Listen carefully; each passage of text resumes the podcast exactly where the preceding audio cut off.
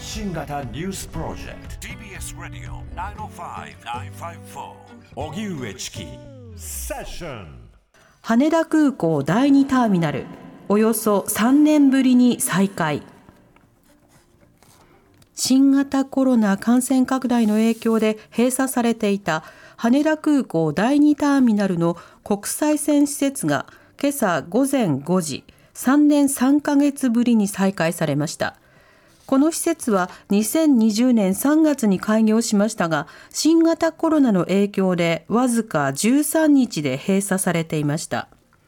第2ターミナルは主に ANA が国内線の主要ターミナルとして使っていることから国際線との乗り継ぎが同じフロアでできるようになり利便性が上がることが期待されています。当面は午前5時から午後1時半に限定してロンドン、上海、香港、台北に向かう合わせて5便がこの施設を使って運航されることになっていて ANA は今後発着便を増やしたいとしています。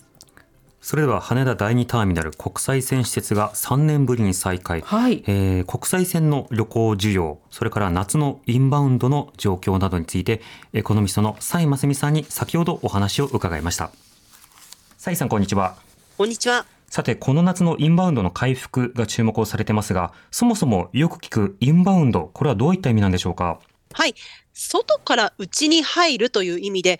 外国から日本に来た海外旅行客であるとかビジメビジネス客であるとか、そういった海外からですね、日本の国内に来る方々の総称としてインバウンドと言います。うん。インバウンド、2010年代にこう右肩上がりで注目をされていましたが、この推移とコロナの影響というのはどうだったんでしょうか？はい。まずですね、2019年までほぼ右肩上がりでした。そして政府は2025年までにはインバウンド観光客を3000万人に増やしたいというですね、そういった目標を掲げていたんですね。うん。ただ、このコロナの影響によって2020年にはこのインバウンドほぼゼロになってしまいました。うん。でもですね、それが今足元では今年に入って2023年の3月時点では2010 2019年比で約6割のお客さんが戻ってきたというそういう動きになってきていますうね。ん。この回復のスピードについては、蔡さんどう見てますか？そうですね。あまりにもですね、あの早くてですね、私としては驚いたんですね。うん。なので、それだけ多くの方が、まあ、コロナによって旅行をしたいけどできないというストレスが溜まっていた。また、その旅行をするための原資を持っている人がですね、非常に多かったっていうところが影響しているかと思っています。うん。では、今の、まあ、あの訪日観光客の消費傾向というのはどうなってるんでしょうか？はい。今ですね、何が起きているかというと、富裕層の方を中心にですね、あのインバウンドの観光客の方が増えている。そんな動きになってきています。うん。というのもですね、お客さん自体は、この海外観光客のお客さん自体は2019年比で6割しかまだ戻っていないにもかかわらず、すでに消費額で見ると9割戻ってきているという動きなんですよね。なるほど。で、なぜそのような動きになるかというと、もちろん円安の影響によって金額がですね、膨らんでしまっているというのもあるんですが、今来ているメインのお客さんはコロナ前と違って、アメリカ、ヨーロッパといった欧米の観光客の方が多く、一人当たりの消費額が多いという傾向になっているんですよね。うん、なるほど。コロナ以前は、あの、アジアからの、いわゆる爆買い需要というのがとても注目をされて語られていましたが、そこにも変化があるんですか？そうなんです。やはりコロナ前はですね、訪日外国人観光客の方の約3割が中国の方でした。はいしかし今はですね、中国の方はですね、まだ本調子とはなってはおらず、むしろ1位は韓国、そして一方で先ほどお伝えした通り、アメリカ、ヨーロッパの方が非常に右肩上がりで増えていると。なので私自身もですね、非常に出張が多いので新幹線に乗ることが多いんですが、うん。以前よりも、とにかく、あ、ヨーロッパの方かな、アメリカの方かな、英語、英語圏の方だなっていう人ですね、すごく見るようになりましたね。はい。やはり中国の伸びがあの厳しいというのは、中国経済、あの、大変なロックダウンを継続していたこともあって、その影響はあるんでしょうか？はい。やはりですね、中国経済がまだ本調子ではないといったところも影響していると思います。うんただですね、それだけではなくて、やはり中国政府が、まあこれいろんな見方があるとは思うんですけれども、個人ビザの発給の仕方であるとか、団体旅行に関してですね、ちょっとコロナ前のよほどコロナ前の時よりはかはですね、ちょっと厳しく査定してるんではないか。そんなところも影響していて、それが中国の方が西側諸国に旅行するときにちょっと躊躇してしまう、そんなところがあるんではないかとも一つ言われています。うん、なるほど。一方で今、その訪日観光客、これはツアー客などが多いのか、個人客などが多いのか、この内実というのはどうなってるんでしょうか？そうですね。あの、アメリカ、ヨーロッパに関しては、これ個人個人、個人のお客さんが多いというですね、そういった報告もあります。で、一方でアジアに関しては、例えば台湾であるとか韓国っていうのは個人客の方も非常に多いんですが、まあ、団体ツアーも増えてきてるという、そういう動きにはなっているようですね。なるほど。そうしたインバウンドの状況によって、まあ、日本経済に与える影響、そのインパクトというのは現在どうお感じになってますか？そうですね、これ、極めて大きいと思っていまして、円安効果もあって、雇用への影響がですね、非常に出てくるんではないかなと私は期待しています。はいいろんな試算があるんですが、まあ、2023年時点での今年のですね、このインバウンド関連での雇用創出能力、まあ、47万人の新しい雇用が生まれるんではないかと試算されています。で、これ、どれぐらいのインパクトがあるかというと、12人に1人は何かしらの形で旅行関連、インバウンド関連で携わる人が出てきているよということになりますね。うん、なるほど。そうした中、およそ3年ぶりに羽田空港第2ターミナルの国際線施設が再開ということになりました。まずこの羽田空港の第2ターミナルというのはどういったものなんでしょうか？はい。あの、今までですね、この国際線であるとか、そういったところで使われる予定のものだったんですけれども、やはりコロナの影響によって、国際線が非常に減ってしまったと。なので、この、あの、増やしたはずのですね、ターミナルをですね、うん、一時的に閉鎖するという動きになっていたんですね。うん、ただ、今年に入って、まあ、このタイミングで、この、閉鎖を解除するっていうところを見てみると、国際線がさらに増えてくるっていうのをですね、見越した、見越してるということになりますね。うん、なるほど。そうした中で羽田の乗り継ぎが改善される、まあ、羽田をハブ空港にということはね、10年以上前からこう議論にされてはいたわけですが、インバウンドの影響、それからまあ様々なトランジットの影響は出てくるんでしょうか？あの、かなり出てくると思います。うん、というのもですね、インバウンドのお客さんのその日本国内でのですね、旅行パターンを分析したあの、レポートがあるんですが、はい、これを見てみると、やはり東京にまず入って、で、それから地方に行くっていう方と、関西の大阪に入ってから地方に行く方っていう方がですね、非常に多いんですね。うん、となると、羽田に一旦来て、東京観光する。で、その後に新幹線なり、または乗り継ぎ便を使って地方に行こうっていうお客さんが相当数いらっしゃるんですね。はい、ですから、例えば、地方のですね、その空港にダイレクトに行くっていうですね、あの、外国人観光観光客の方の増加もですね、期待されやすいところではあるんですが、やはり羽田をトランジットしてるって方が、やっぱり圧倒的に割合としては多いというものになってます。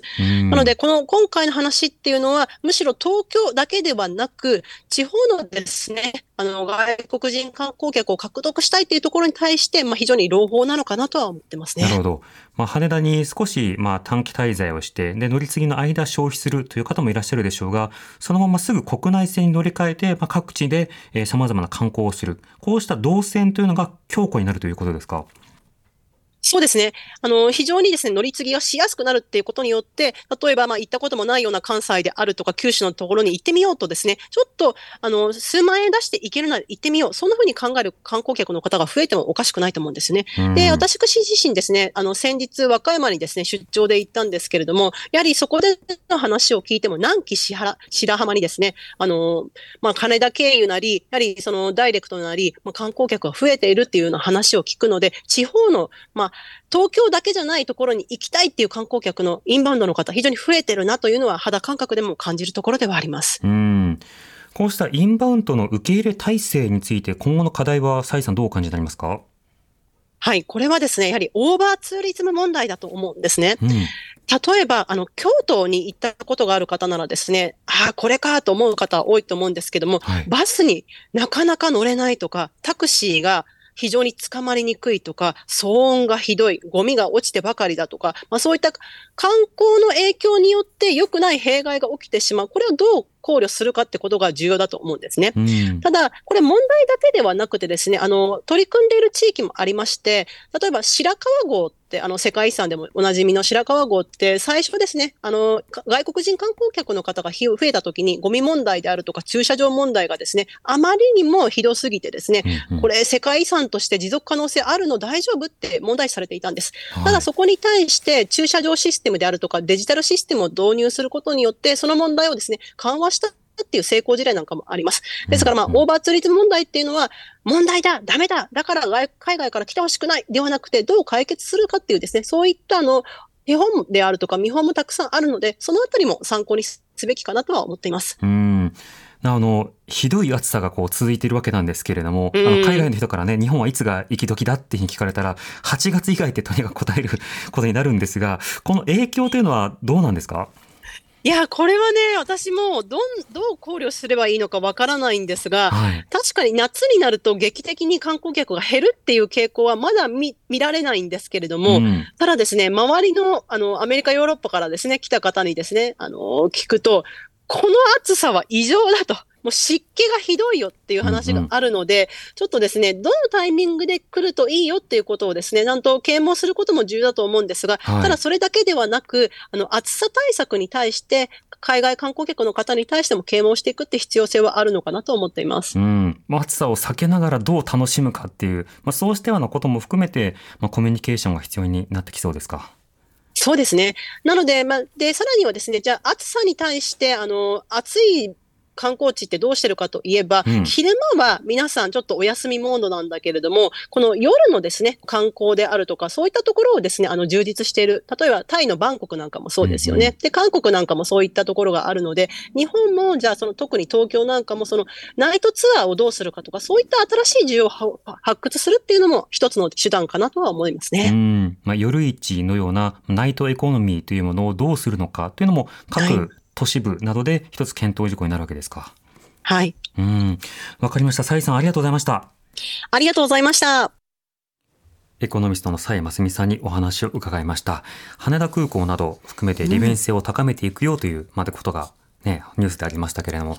いつも迷うんですよね、確かにね。そうあの旅人目線で考えると、はい。入国してそこから国内線の乗り換えがうん。便利になるっていうのはすごくいいと思う動線が。私絶対迷っちゃうんで、そうですね。うん。あとは鉄道などについての感覚っていそう。ものってうん。結構なんだろうな、あのー住んでる我々とはい。外から来た人たちにとっての日本の尺度みたいなのって違うと思うから、よくわかります。うん。あの結構な結構なあのスケジュールで、移動する予定の方っていたりするじゃないですか。う。ん。小さい国だよねっていう先入観があるから結構実はかかるんだよねって。あの小さくなくても、まあ、せっかくだったらそうね。ここまで来たら。半日かけてでもいいから行けるとこ行っとこうっていう気持ちになりますよね。うん。うんそれはわかります、うん。我々が外に出ても思いますもんね。そうした時にまあインフラ、あるいは言語サポート、うん。あるいはからさまざまなサービスの提供あとは私たちのねあさまざま日常の中で、はい、まあ、当たり前にこう人と人とのコミュニケーションなので、うんうん、その中から学ぶこととかあるいはその与えないことあの攻撃しないとかね、うんうん、いろんな、まあ、前提というようなところをしっかりと共有することが必要かなとも思いますね。